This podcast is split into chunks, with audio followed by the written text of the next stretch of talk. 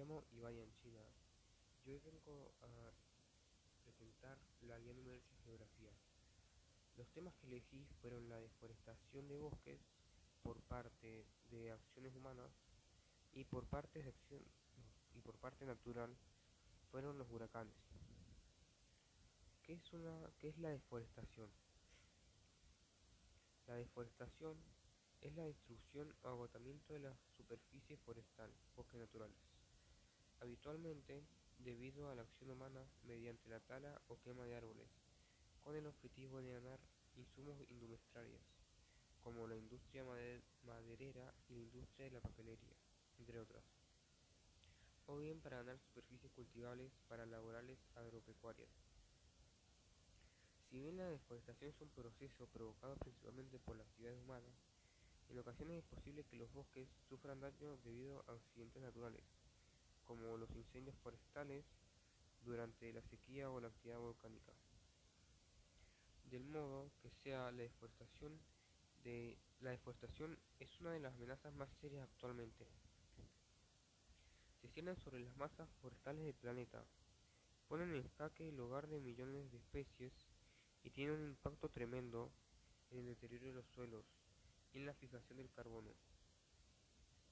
En consecuencia, numerosas iniciativas a nivel mundial intentan concientizar a la población respecto a la urgencia de poner leyes para la protección forestal, así como invertir en recursos para la recuperación de bosques a escala global.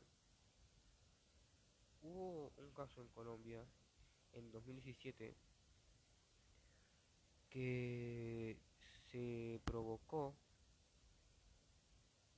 para plantar pasto y hacer carretera. Eso provocó una pérdida de casi 200.000 hectáreas según la IDAM. Sí se han propuesto bastantes soluciones, pero no han sido escuchadas. Ahora voy a exponer el tema huracán. ¿Qué es un huracán? Un huracán es una forma severa de tormenta tropical.